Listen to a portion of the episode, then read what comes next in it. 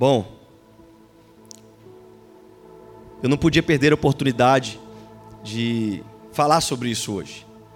Né, na sala de oração tivemos aqui na quinta-feira. Geralmente Deus sempre fala comigo na sala de oração o que eu vou pregar no domingo. E Deus falou algo muito profundo na sala de oração, mas eu percebi que eu tinha que falar hoje sobre este assunto do coronavírus. E durante as minhas meditações esse fim de semana, Deus falou algo para compartilhar sobre tudo isso que está acontecendo. E a questão é que, eis que surge mais uma pandemia. Eis que aparece mais uma pandemia nos últimos 100 anos. Nós estamos agora na quinta pandemia dos últimos 100 anos. De 1919 até 2019, quando surgiu o coronavírus, nós tivemos cinco pandemias. Nós tivemos, por exemplo, a gripe espanhola em 1918. E a gripe espanhola matou, irmãos, 100 milhões de pessoas. Esse é o número de mortes, não é o número de contaminados que conseguiram se livrar.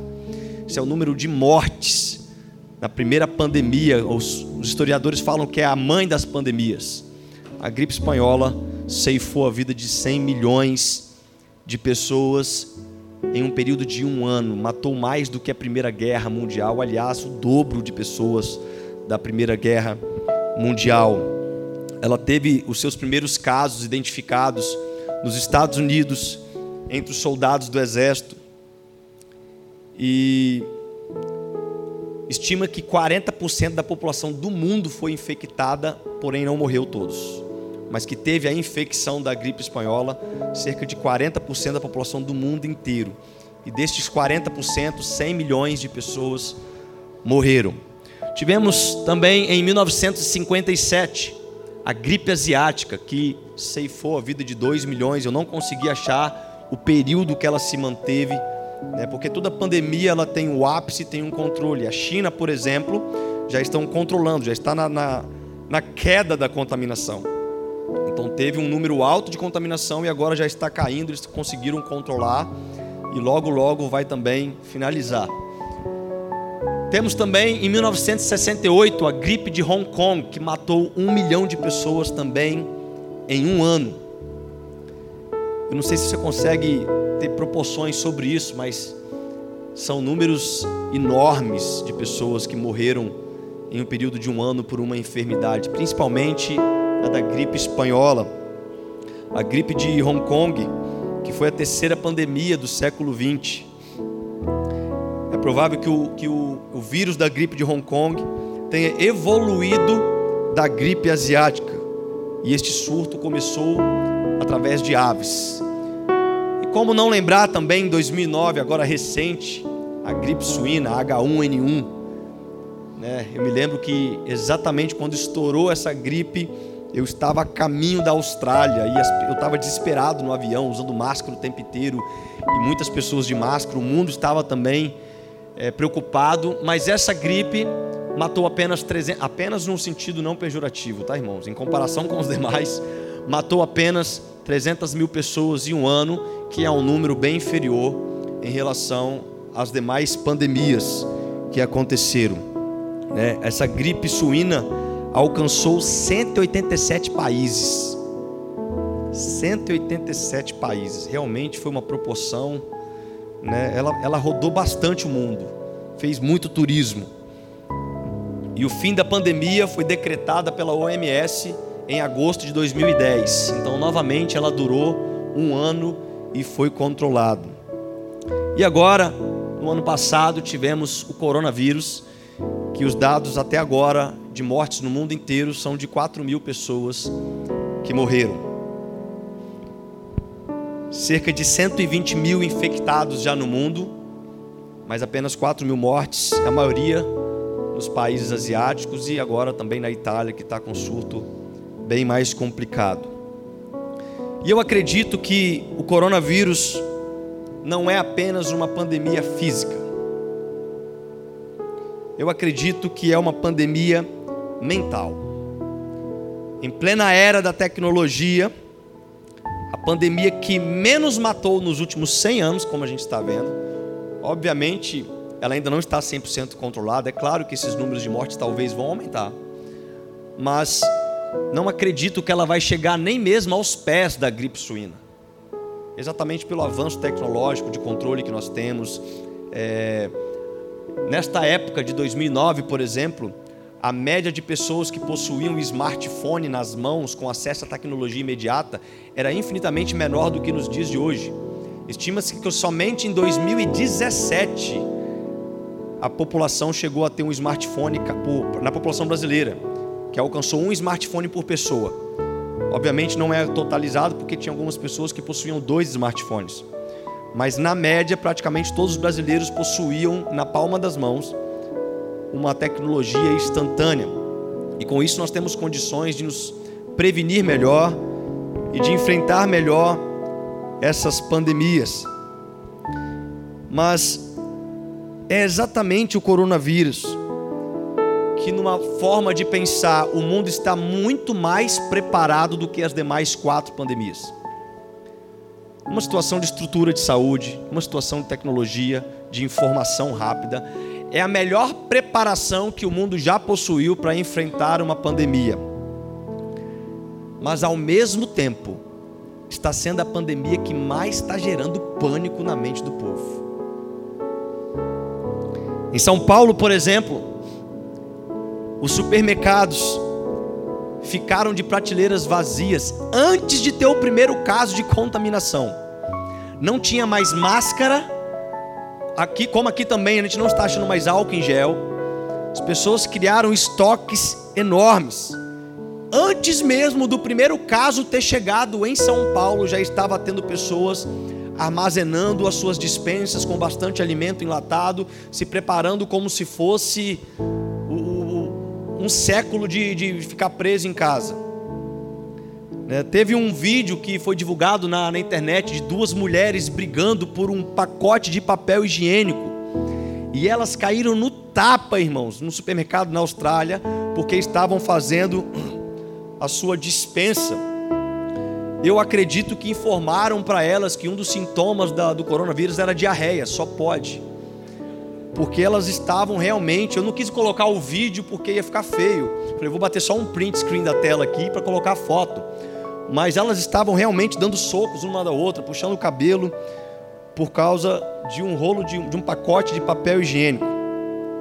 A rede de TV britânica, BBC, noticiou que os gastos com supermercados subiram 40% nos últimos dias. 40%. Hoje, enquanto estava procurando as farmácias, eu passei em frente aos supermercados e eu fiquei até com medo de entrar, de tanto carro que tinha estacionado nos supermercados no domingo o que não é comum. Tinha muita gente nos supermercados hoje, aqui no nosso estado, que só tivemos até agora quatro casos confirmados. E nenhum na Serra, aliás. Nenhum na Serra. É, o primeiro que foi contaminado agora por, por contaminação mesmo foi lá em Linhares. Então a gente realmente está numa, num, num ambiente de pânico mental. No Reino Unido, as pessoas fizeram bunkers de sobrevivência e as prateleiras de macarrão, enlatados, papel higiênico, óleo, água sanitária ficaram totalmente vazias. Totalmente vazias. Irmãos, o pânico mental é tão grande que até a cerveja que tem o nome de Corona teve uma queda de 38% no gosto dos americanos. Só por causa do nome da cerveja que tem o mesmo nome do vírus. 38% dos americanos entrevistados fala que não toma mais essa cerveja por nada. Coitado da, da empresa lá, né? Pelo menos alguma coisa boa, o povo vai beber menos agora, né? Alguma coisa boa. Mas temos também perigo do toque, do transtorno obsessivo compulsivo. Porque as desinformações, em uma era de informação em tempo real, agrava o caso de pessoas que já têm uma saúde psicológica fragilizada. E isso pode desenvolver nas pessoas o quadro de pânico coletivo. Então, pessoas que já têm mania de limpeza, e eu sei que aqui na igreja tem algumas. Pessoas que já têm mania de limpeza, com essa com essas informações que chegam, ela agora pode entrar em um quadro de pânico coletivo, porque a saúde mental dela já é fragilizada com isso. Pessoas que têm que se higienizar o tempo inteiro, pessoas que têm que, sabe, cumprimenta alguém, ela já anda com três vidrinhos de álcool gel na bolsa. Já tem as suas as suas dificuldades com questões de limpeza. Aí vem uma informação dessa e ela entra em um limite extremo de pânico. E agora não vai mais sair de casa, e agora não vai mais viver a vida, e agora não vai fazer mais nada. Então realmente a gente percebe o poder que a era da tecnologia. Eu sempre falo um ditado que li uma vez há muito tempo, que a tecnologia que nos constrói é a mesma que nos destrói. Nós tivemos outras pandemias que foram muito mais graves as pessoas né, conseguiam, de uma certa forma, dentro dos, dos limites de prevenção, ter o um mínimo de uma vida normal. Mas o que, que isso realmente nos mostra? Isso realmente nos mostra que tem pessoas que têm se preparado como se o coronavírus fosse o fim, mas não se preparam para o fim que está previsto para a era depois dessas pandemias. O coronavírus já matou aí mais de 4 mil pessoas no mundo todo desde dezembro do ano passado. Sua totalidade lá na China e na Itália, como eu falei. E muitas pessoas estão em pânico, fazendo estoque enorme nas suas casas, como se fosse ficar preso pelos próximos 10 anos. Mas, por exemplo, a ONG Portas Abertas divulgou que houve um aumento em 2018 de 40% das mortes de cristãos. Morreram 4.035 cristãos por causa da perseguição do Evangelho em 2018. Isso foi um aumento de 40% em relação ao ano de 2017. Irmãos, eu não vi ninguém que comprou mais Bíblia e levou para dentro de casa para guardar a palavra de Deus por causa disso. Eu não vi ninguém que talvez conhecia essas informações. Eu não vi ninguém que se desesperou quando soube que tem cristãos morrendo no mundo inteiro e que houve um aumento de 40% da perseguição dos cristãos que levam à morte.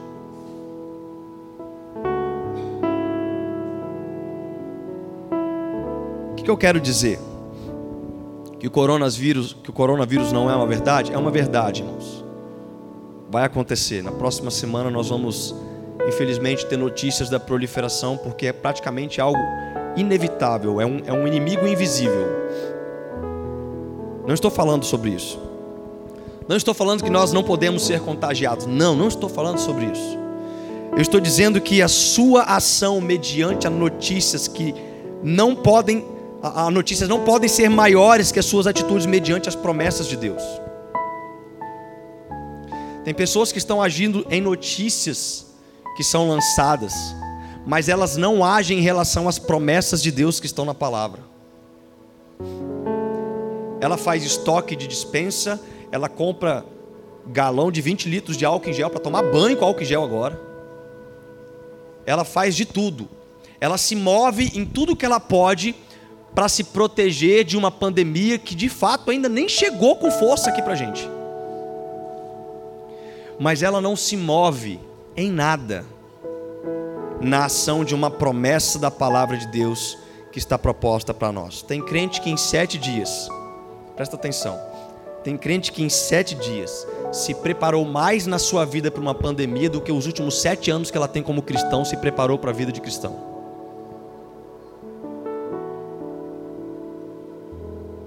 Tem crente que em sete dias estudou tudo sobre o coronavírus, mas em sete anos não aprendeu nada da Bíblia. Eu não estou dizendo, irmãos, que o coronavírus deve ser algo esquecido. Não estou dizendo que deve ser algo ignorado por nós, claro que não. Como pastor da igreja, eu estou acompanhando diariamente, constantemente, as informações das nossas forças governamentais, do Ministério, Secretaria da Saúde, para que a gente tome as medidas necessárias não estou dizendo que se o governo mandar a gente cancelar as reuniões na igreja, nós vamos peitar isso. Não, não estou dizendo isso, irmãos. Só que eu quero explicar nessa mensagem há algo de Deus importante para nós. que neste ensaio que está acontecendo no mundo inteiro, há algo que nós precisamos aprender além do que os sintomas e a prevenção que nós temos que ter no coronavírus. Eu quero chamar esta mensagem de princípio de Gozen. Princípio de Gozen vai ser essa mensagem. Talvez você não saiba o que é princípio de Gozen, mas eu vou explicar.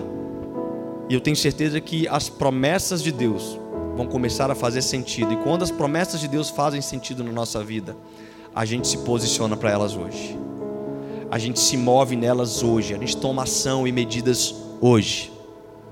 O texto que nós vamos ler em Apocalipse, capítulo 6, versículos 7 e 8, diz assim: Quando o cordeiro abriu o quarto selo, ouvi a voz do quarto ser vivente dizer: Venha, olhei, e diante de mim estava um cavalo amarelo.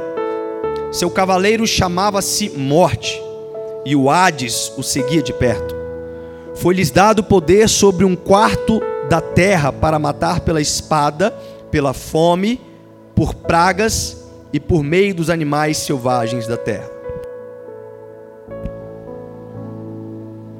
Em primeiro lugar, eu quero dizer que a palavra de Deus não é fake news.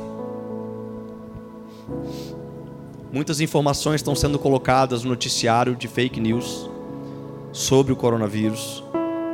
A gente fica até em algumas incertezas de quem a gente deve acreditar. E não divulguem nada daquilo que você não tem confirmação, para que você não crie ainda mais pânico nas pessoas. Mas a palavra de Deus, irmãos, esta não é fake news. Essa eu posso te garantir, eu posso te afirmar. E o livro de Apocalipse apesar de ser um livro que demanda um certo investimento em tempo para se estudar e entender, é um livro sagrado da Bíblia. É um livro que fala de profecias que ainda vão se cumprir em nosso meio. Profecias ainda não cumpridas, mas que vão se cumprir no nosso meio, porque elas não foram abandonadas por Deus, muito menos esquecidas por Ele. E dentro do capítulo 6, nós temos a descrição dos sete selos. Sete selos, que são livros abertos por Jesus. E cada selo representa uma ação que acontecerá na terra. E especificamente, os quatro primeiros selos têm a representatividade do juízo de Deus, o juízo severo de Deus para a humanidade. Ezequiel capítulo 14, versículo 21 vai dizer: Pois assim diz o soberano Senhor: Quanto pior será quando eu enviar contra Jerusalém os meus quatro terríveis juízos: a espada, a fome, os animais selvagens e a peste, para com eles exterminar os seus homens e os seus animais. No quarto selo, a profecia é da liberação de um cavalo amarelo ou de um cavalo pálido que vai eliminar um quarto da população da terra com pestilência, pragas e morte, fome. E esta promessa, ela não se encaixa em nenhuma das pandemias citadas anteriormente. Porque a palavra de Deus não erra. Nenhuma das outras cinco pandemias citadas inclusive a do coronavírus, não se encaixam dentro da profecia que quando esse cavalo amarelo fosse solto, um quarto da população seria ceifada através, inclusive, de pestes, de pandemias, de, de contaminações, de vírus, seja lá o que for. E para entender melhor um pouco deste número, nós estamos caminhando, segundo as contagens mundiais, para que o ano 2025 a população mundial chegue em 8 bilhões de pessoas. 8 bilhões de pessoas. Para que esta profecia, se essa profecia se cumprir em 2025, por exemplo, 2 bilhões de pessoas vão morrer. Um quarto da população. 2 bilhões de pessoas. O Brasil tem 220 milhões de pessoas, irmãos. É como se estivesse matando a China e a Índia ao mesmo tempo. Cada um dos países tem um bilhão de pessoas. É como se excluísse a China e a Índia do mapa mundi. sendo mortos por essas pragas. E onde que eu quero chegar? É que nós precisamos entender melhor sobre as promessas de Deus para nós, como um povo escolhido. Existe uma promessa de Deus para o povo escolhido, o povo eleito de Deus, que vai se cumprir, acredite você ou não. Vai acontecer, irmãos. Os dias do juízo serão infinitamente piores do que uma pandemia de coronavírus, de gripe suína, de gripe asiática, espanhola, seja lá o que for. O próprio Deus vai liberar dentro desses selos os quatro primeiros ais, que são os quatro primeiros selos, que vai trazer juízo severo para a humanidade. Jesus mesmo se preocupa com a veracidade dessas informações sobre essas promessas, sobre este tempo escatológico. E ele mesmo vai falar em Mateus 24, do, do versículo 4 ao 9: Cuidado que ninguém vos engane, pois muito virão em meu nome, dizendo eu sou o Cristo, e enganarão a muitos. Vocês ouvirão falar de guerras e rumores de guerra, mas não tenham medo. É necessário que tais coisas aconteçam, mas ainda não é o fim. Nação se levantará contra nação, reino contra reino. Haverá fomes, terremotos em vários lugares. Tudo isso será o início das dores. Então eles o entregarão para serem perseguidos e condenados à morte, e vocês serão odiados por todos, por todas as nações, por minha causa. Tem muita gente que já se preparou para o coronavírus, antes mesmo do coronavírus ter chegado aqui no Brasil, mas não estão se preparando para estas promessas, para o dia da perseguição, quando aqueles que amam a Cristo serão perseguidos, serão maltratados, inclusive mortos, pelo amor do nome de Jesus, pelo amor ao Evangelho. Tem muitas pessoas que têm guardado mantimentos nas suas dispensas nesses últimos dias, com medo do coronavírus, mas a pergunta é: o que é que você tem guardado na sua dispensa espiritual em relação às palavras e promessas de Deus para a humanidade? Qual mantimento está na sua dispensa mental? O que da palavra de Deus você tem guardado? Quais as advertências, quais os conselhos de Jesus você tem guardado? Para quando chegar esses dias, irmãos. A gente vive como se a segunda vida de Cristo não fosse acontecer. Pastor, eu até creio na segunda vida, mas você vive como se não fosse acontecer. Você acredita mais que a pandemia do coronavírus vai matar mais pessoas do que as promessas do Apocalipse vão se acontecer.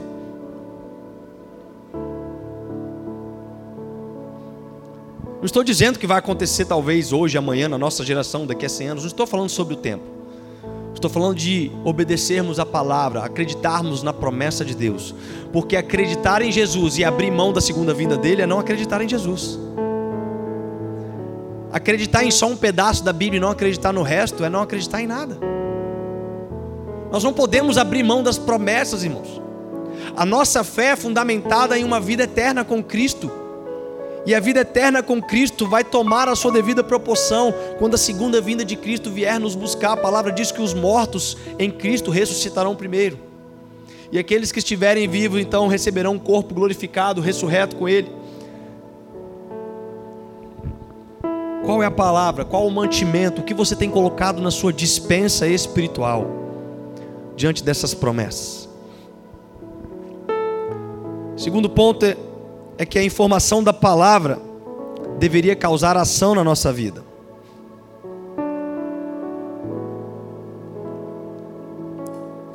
Muitas pessoas ainda não deixaram de ser carnais. E eu falo isso no sentido de morte física. O entendimento de eternidade ele não deveria ser algo superficial na vida do cristão. Ele deveria ser algo embutido na nossa vida. Deveria ser algo o qual nós vivemos por isso, confiando nisso. Paulo vai ensinar em Filipenses 1:21, ele diz: "Porque para mim o viver é Cristo e o morrer é lucro". Paulo nos ensina sobre a realidade de vivermos a eternidade. Você não precisa morrer para ser eterno. Se você viver Cristo, você já é eterno. Porque se você é eterno em Cristo Jesus, para mim viver é Cristo. Se você já vive em Cristo, a morte é só um processo que vai acontecer. Ela nunca vai te vencer. Ela nunca vai eliminar, ela nunca vai acabar. E é claro que nós não devemos interpretar isso como se nós quiséssemos morrer hoje. Ah, eu vou viver, vou viver Cristo para mim, então morrer é lucro. Vou morrer então, pastor. Não, não tem nada a ver sobre isso. Mas significa que nós devemos viver Cristo literalmente enquanto nós não morremos. Enquanto este corpo ainda tiver fôlego de vida. Enquanto este corpo ainda estiver tendo vida nesta terra, nós devemos viver Cristo, crucificando as nossas vontades, crucificando os nossos desejos, vivendo as promessas de Cristo para nós. E qual que é o entendimento disso? O entendimento que pessoas estão preocupadas em se prevenir contra o coronavírus, porque o coronavírus pode levar à morte física. Mas a precaução contra o coronavírus jamais deveria ser maior em relação à precaução do pecado em nós. Porque o coronavírus pode matar o seu corpo físico, mas o pecado te leva à morte espiritual, irmãos. O pecado leva a uma condenação eterna. Romanos 6, versículo 23 vai dizer: Pois o salário do pecado é a morte, mas o dom gratuito de Deus é a vida eterna em Cristo Jesus, nosso Senhor. Sabe qual o vírus que mais mata no mundo inteiro, desde sempre? Pecado. Este vírus mata todos os dias, em todo o tempo. Ele está matando pessoas agora. E ele nem precisa de contaminação, nós nascemos contaminados com ele. Romanos 3, versículo 23 fala que todos pecaram e destituídos estão da glória de Deus. Todos nós nascemos herdeiros do pecado de Adão. Todos nós nascemos contaminados com este vírus chamado pecado, que mais cedo ou mais tarde te levará não somente à morte física, mas se você não receber o antídoto contra o pecado, vai te levar também a uma morte espiritual, uma condenação eterna. E nós não deveríamos agir de uma maneira indiferente em relação ao que a palavra de Deus vai nos ensinar para prevenir o pecado, para combater a praga do pecado.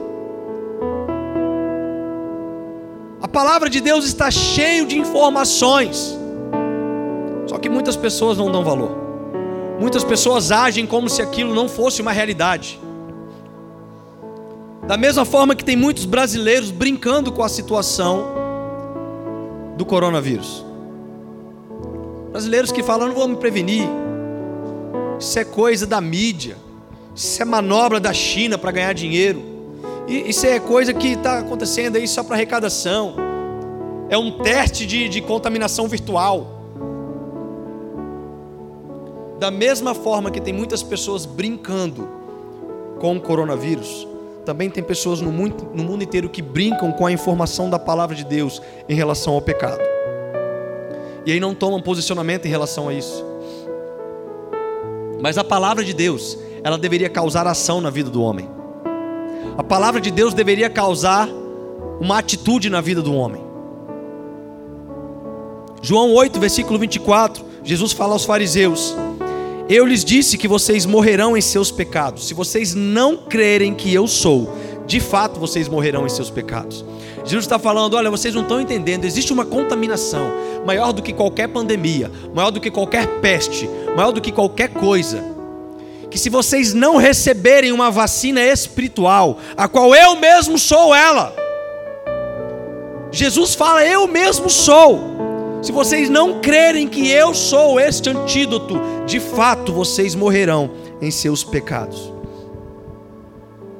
Jesus é o único antídoto para os nossos pecados, é a única vacina, é a única salvação. Não importa em qual grau de enfermidade pecaminosa você está, Jesus tem o remédio perfeito para te curar. Jesus ele pode eliminar de uma vez por toda o pecado da sua vida. Ele pode alcançar uma restauração, a salvação na sua vida. E ainda que o seu corpo físico venha a morrer, aliás, isso também é uma promessa de Hebreus 9, 27. Ao homem está ordenado morrer uma só vez, vindo depois o juízo. Ainda que nós alcancemos a morte física, se um dia nós formos vacinados pelo sangue de Jesus, nós jamais morreremos espiritualmente. Nós receberemos na segunda vinda um corpo glorificado. Nós viveremos com ele para sempre e praga alguma chegará até nós. Não haverá mais dor, não haverá mais enfermidade, não haverá mais contaminação. Mas nós devemos nos mover em ação em relação às atitudes que nos protegem da morte, mediante a palavra de Deus.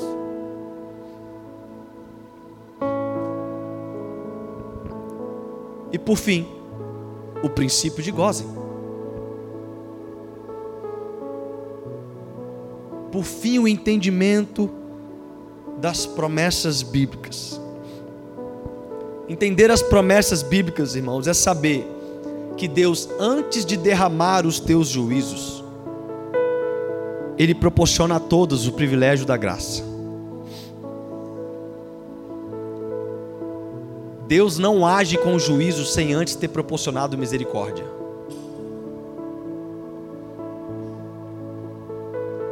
Lá em Apocalipse capítulo 7, versículo 2 e 3 vai dizer: Então vi outro anjo subindo do oriente, tendo o selo do Deus vivo ele bradou em alta voz aos quatro anjos a quem havia, a quem havia sido dado poder para danificar a terra. Nós estamos falando dos quatro primeiros selos agora: a terra e o mar. E o anjo disse: Não danifiquem nem a terra, nem o mar, nem as árvores, até que selemos as testas dos servos do nosso Deus. Antes das promessas de Deus acontecer, ele vai dar o tempo de misericórdia para que aqueles que são eleitos, aqueles que são escolhidos por Ele desde a fundação do mundo, consigam receber o selo da salvação. Eu posso ouvir um amém? e esse princípio é chamado princípio de Gozen. Este princípio é o princípio de Gozen. O que é o princípio de Gozen? Lá no tempo de libertação do povo do Egito, a palavra diz que Deus endureceu o coração de Faraó. E ele enviou então dez pragas até o Egito. Dez pragas que foram colocadas no meio do povo. E em todas essas pragas, por causa do princípio de gozem, o povo foi poupado. Êxodo capítulo 8, versículo 22 e 23 vai dizer: mas naquele dia tratarei de maneira diferente a terra de Gozen, onde habita o meu povo. Nenhum enxame de moscas se achará ali, para que você saiba que eu, o Senhor, estou nesta terra. Farei distinção entre o meu povo e o seu, e este sinal miraculoso acontecerá amanhã. Mas de todas as dez pragas, irmãos, teve uma que foi muito especial, que foi a décima. A décima praga tratou de uma ação devido a um conhecimento que Deus proporcionou ao seu povo. A décima praga, que foi descrita em Êxodo capítulo 11, onde fala que todo filho primogênito, todo filho mais velho, seria morto quando o Espírito de Deus passasse no meio do povo do Egito. Porém, todo aquele que passar o sangue do cordeiro no umbral das portas e nas laterais, este teria o filho poupado. Veja que uma ação do povo de Deus só aconteceu devido a uma informação de um princípio de gozo. Ele fala: Eu vou trazer o juízo, mas tem um princípio. Eu vou dar informação para que tenha misericórdia tem um princípio, eu não vou quebrar princípios. Existe um princípio e o meu povo que passar o sangue do cordeiro, lá no capítulo 12 você vai ver como é que devia tratar o cordeiro. Tinha que pegar o cordeiro de um ano, tinha que fazer uma série de coisas. Tinha uma série de ação que deveria se mover em relação à informação de, de Deus para aquele povo. E aquele que tivesse o sangue nos umbrais da porta, quando o Espírito de Deus passasse para tirar a vida do filho primogênito, ele, ele ia olhar aquele selo nas portas e ele ia poupar a vida daqueles. No versículo 12, no capítulo 12, versículo 13 de Êxodo, diz assim: O sangue será um sinal para indicar as casas em que vocês estiverem. Quando eu vir o sangue, passarei adiante, e a praga de destruição não os atingirá quando eu ferir o Egito. Irmãos, da mesma forma, de igual modo, Deus tem selado os escolhidos, para que, ainda que a morte física nos alcance, ela não pode nos vencer.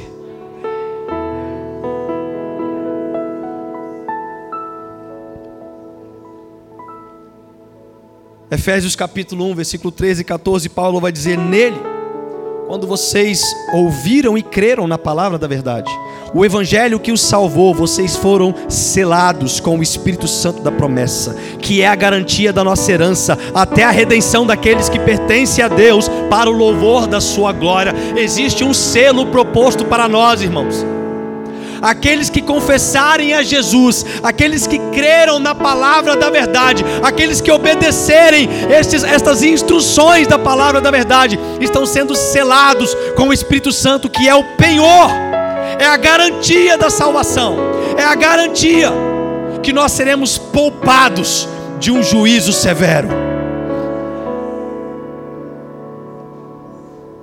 Então, mais importante do que nos prevenir contra o coronavírus deste mundo, que pode até nos levar à morte física, e eu quero declarar que nenhum de nós seremos contaminados por este vírus, amém? Praga nenhuma chegará à nossa tenda nós não seremos atingidos por este vírus. Só que mais importante do que isso é nos imunizar contra o vírus do pecado que leva à morte eterna. E a diferença é que em relação ao vírus do pecado, cada um deve dar conta de si mesmo. Não existe álcool em gel para o pecado. Não existe nenhum tipo de ferramenta científica que possa curar o seu pecado a não ser o sangue de Jesus Cristo. Jesus ele é nosso único antídoto. Jesus é nossa única proteção. Jesus é o nosso selo, irmãos.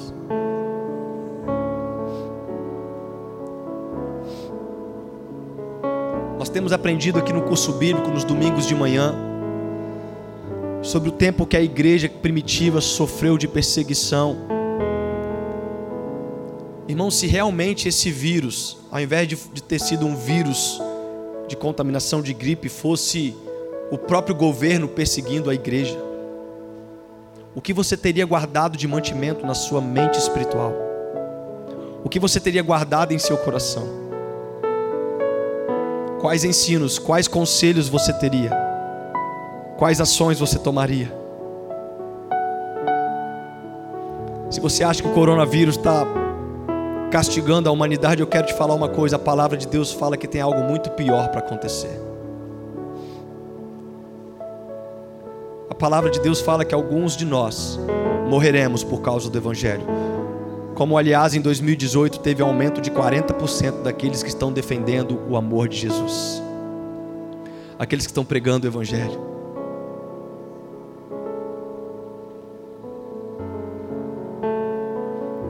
Mas lá em Salmos, capítulo 91, versículo 1 a 9 diz: Aquele que habita no abrigo do Altíssimo descansa à sombra do Todo-Poderoso pode dizer ao Senhor: Tu és o meu refúgio e a minha fortaleza, o meu Deus em quem confio. Ele o livrará do laço do caçador e do veneno mortal. Ele o cobrirá com as suas penas e sob as suas asas você encontrará refúgio. A fidelidade dele será o seu escudo protetor. Você não temerá o pavor da noite, nem a flecha que voa de dia, nem a peste que se move sorrateira nas trevas, nem a praga que devasta ao meio-dia dia, mil poderão cair ao seu lado, dez mil à sua direita, mas você não será atingido, você simplesmente olhará e verá o castigo dos ímpios, se você fizer do Altíssimo o seu refúgio.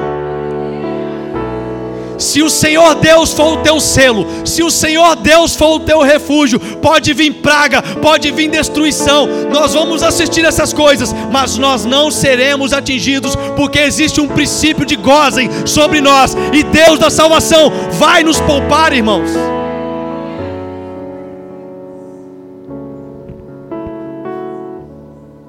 Então, ainda que chegue pandemias, ainda que situações vidouras nos façam ficar de quarentena em casa, ainda que nós tenhamos que cancelar os cultos públicos, ainda que nós tenhamos dificuldades na economia, porque a economia vai ser paralisada, como já está paralisada nos países que estão em quarentena, ainda assim, nós não temeremos, porque Deus é o nosso refúgio. Nós estaremos prontos e aguardando com grande expectativa o glorioso dia do Senhor, porque existe um selo sobre nós. O sangue de Cristo está sobre os nossos umbrais, os nossos pecados foram eliminados, e nada poderá nos separar do amor de Deus. Nem a morte, nem a peste, nem a fome, nem a violência, nem coronavírus, nada poderá nos separar do amor de Deus.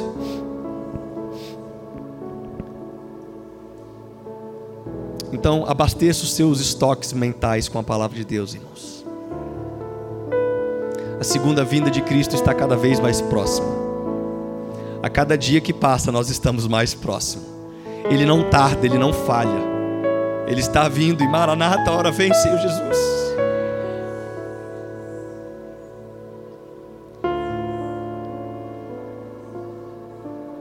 Chegará o dia glorioso, queridos o ápice da nossa fé vai ser concretizado. Nós não precisaremos ter mais fé, porque nós o veremos face a face. Tudo vai ser concretizado, tudo vai ser concluído, as promessas dele vão ser realizadas sobre nós. Mas para isso, existem conselhos, existem instruções para aqueles que conhecem a Deus. 1 João capítulo 2, versículo 3 vai mostrar: Nisto sabemos que o conhecemos, se obedecemos os teus mandamentos, se obedecemos os seus conselhos, se tomamos as devidas precauções, se tomamos as devidas ações, porque a palavra de Deus, ela deve manifestar ação em nossas vidas.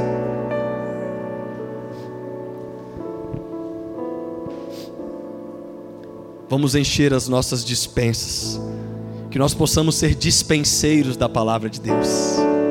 Quando o mundo não tiver mais alimento, nós teremos o alimento espiritual para dar para o mundo. Quando o mundo estiver em tristeza, em problemas, nós teremos o alimento de Deus para dar, que é o pão da vida. Que Deus possa nos abençoar. Que possamos realmente abastecer as nossas dispensas espirituais com a palavra da verdade que nos liberta. Vamos ficar de pé.